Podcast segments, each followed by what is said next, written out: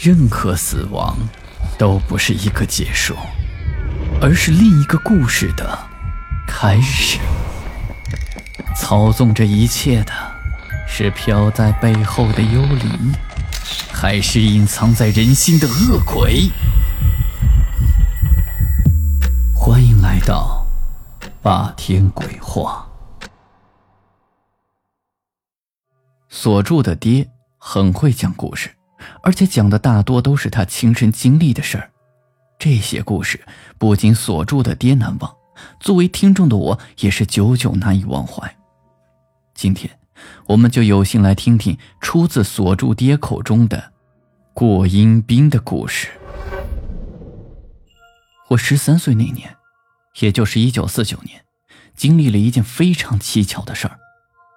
那年的收成实在是好，我爹都说今年风调雨顺，不打仗这生活就开始变好了，咱们的党稳住天下了。我知道，爹是在想我的大哥石成。大哥当兵走了七八年，就没捎过信儿回来过，也不知道是死是活。也是在夜里。我爹娘就悉悉嗦嗦的准备了一些纸钱，等到夜深人静的时候，两个人就在大门口蹲着，把纸钱烧了。他们相信，如果风吹走纸灰高高的飘走，就证明我大哥来领钱了，而他已经不在人世。如果无风来吹走纸灰，那就证明我大哥肯定还活着。我娘说，那晚他烧的纸灰纹丝不动。他心里猜测自己的儿子，或许还在人间。爹和娘刚起身进屋，就听见这屋顶的风声大作，一阵紧似一阵。定睛一看，窗户纸、门帘却丝毫不动。两个人就怀疑自己听错了。再看桌子上的油灯，半明半暗，整个屋子也陡然的冷了下来，阴气森森的。这两个人都不敢去睡，就熄了灯。手拉着手坐在我睡的竹铺的边上，娘抚摸着我的头，我迷迷糊糊的就在半醒半睡之间，忽然听到外面狂风雨骤，空中似有金锣齐鸣，万马奔腾，又似有无数人在摇旗狂喊，冲锋陷阵。我一下子就惊醒，翻身坐起，我娘则拍拍我的肩，示意我不要怕。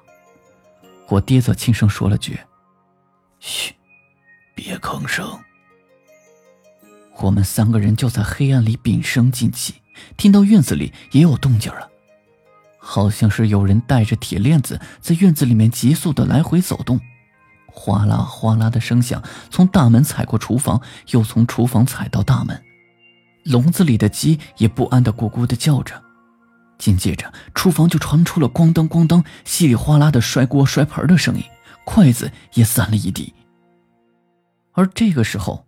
隔壁邻居家的狗也叫了起来，引起了全村大狗小狗的和声，整个村子里响起了狗叫的大合唱。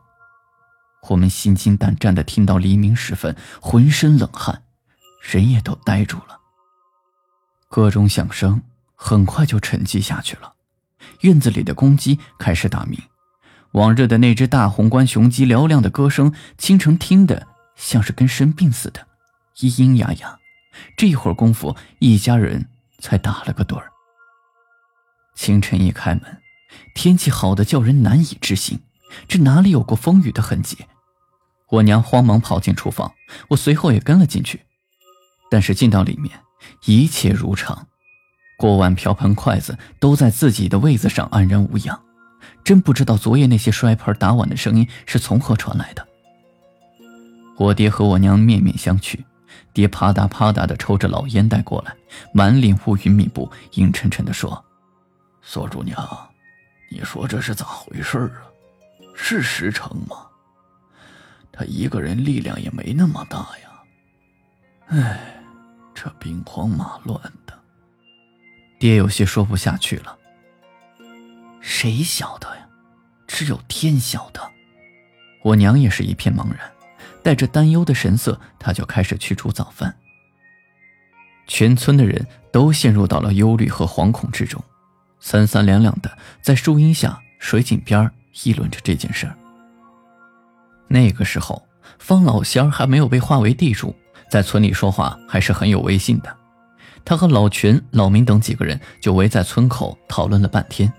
他们就说：“这昨夜阴风里夹带着兵戈的气息，一定是阴间的兵从这里经过了。”方老仙就感叹道：“这昔日诸葛亮七擒孟获，班师回朝，行至护水，清气阴魂，这数千鬼魂于愁云怒雾中散去。想来这股阴兵是蒋介石的国军丧命的将士。听说这蒋介石已经退到台湾去。”他们能不跟着吗？老明和老全点头赞同说：“可不是嘛，按照咱们中国人的规矩啊，他们应该是去享受祭祀了。不知道多少天才能弄完。”哎呀，这想想看呐，在东北徐州、蚌埠，这平津都打了几大仗，双方死了多少人呢？可怜的都是老百姓的儿孙，到底死了多少人？这恐怕一时也弄不清楚啊！我爹在旁听到这句话，几乎快落泪了。他正拿不准昨晚的阴兵中是否有他的儿子。他说：“方先生，你说，这要是不打仗该多好啊！”我爹向方老仙说着，并且努力的压住自己的痛心。方老仙沉吟的说道：“哎，这有革命啊，就得有牺牲。”不然咋来咱现在太平的日子呀？你瞧这阵仗，这昨夜才是个开头，这估计还得闹上个三夜五夜的。大伙呀，要做个准备了。可不是，昨晚我一家子都睡不成，今夜再经不起折腾了。老全说完之后，这老明也烦恼地说：“我家也是，这不。”我家昨天小孙子哭，媳妇儿哭，老板儿又叹。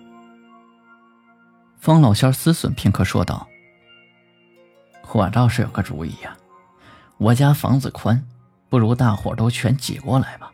我父子和老少爷们睡头进屋，他们姑婆、媳妇、姑娘就睡到二进屋。现在天气不是很凉，大家带着自己的铺盖过来就行，打地铺。”挤是挤了点儿，但是大伙在一起啊，也可以壮个胆儿。村里的人一听，都觉得这方法可以，就说好是好，就怕给方老仙添麻烦了。方老仙摆摆手说：“什么麻烦不麻烦，都是乡里乡亲的。你们要是没意见，那就这样吧。”第二天夜里，我们全睡在方家的深堂大屋子里。那么多人挤在一起，满屋的湿脚丫子气和臭屁味道，但是气氛还是蛮好的。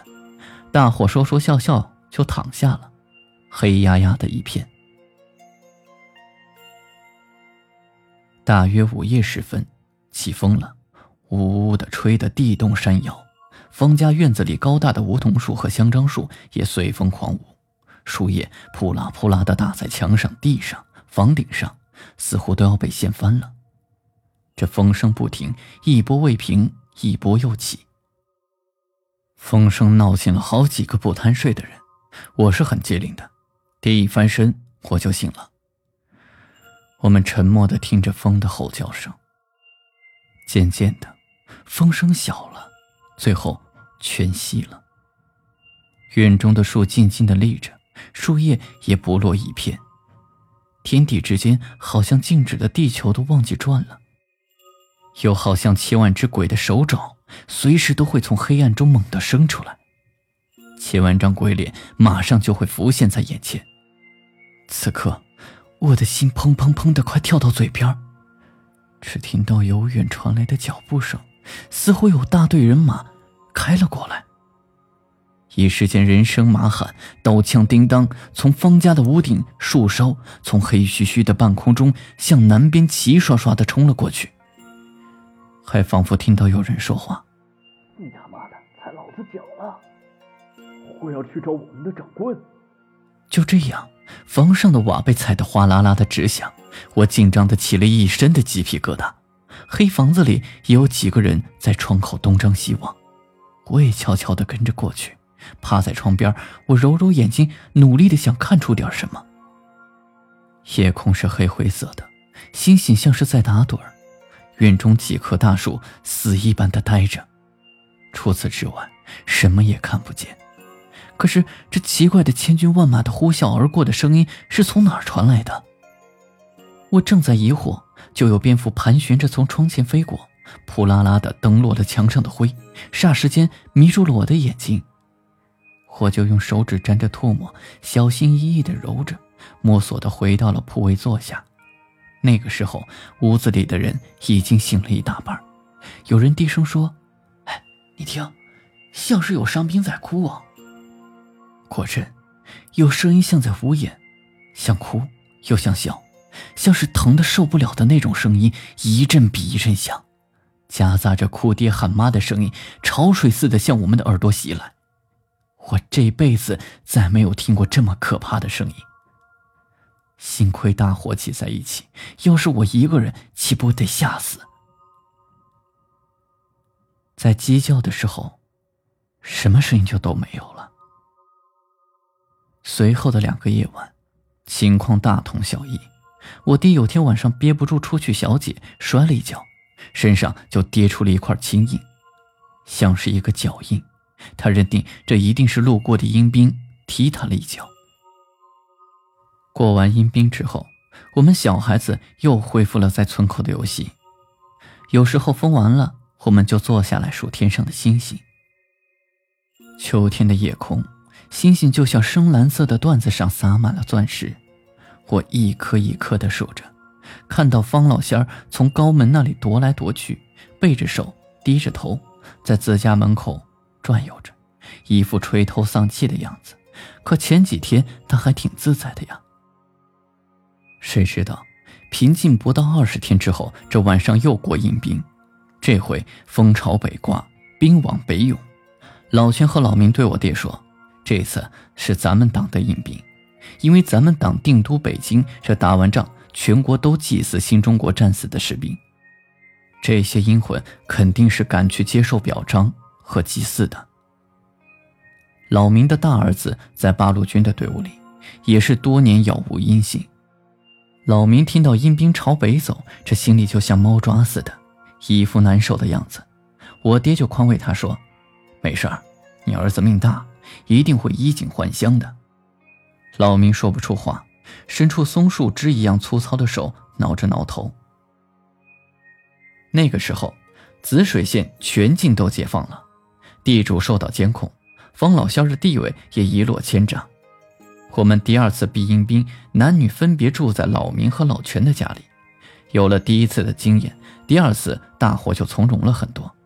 一样的狂风大作，人喊马嘶，我们却不是那么害怕了。我和我爹就趴在窗户上看。隐隐约约的看到跟在大部队后面的那些断胳膊断腿，甚至是无头的残躯，都在悠呵悠呵的前进着，似乎有一个黑影，轻轻的落到了老明家的院里，无声无息的。我悄声说：“爹，你看，有东西掉下来了。”我爹说：“还是小孩子有灵气，我这什么也没看到。”如今几十年都过去了，石成哥成为烈士的消息也是前几年才接到的。只可惜爹娘没有熬到消息，就先去阴曹地府报道了。现在提起这件事儿啊，这年轻的一代怕是都不相信。不过，看到现在祖国的繁荣昌盛，每当我再次想起这件事时，我的心里也不再害怕，只剩下……敬仰。好了，今天的故事就讲到这里。我是孙霸天，听完故事记得点亮播放键上方的小五角星，以及右下角的小红心，给霸天更新的动力。午夜论奇案，民间言怪谈，这里是霸天鬼话，我们下期再见。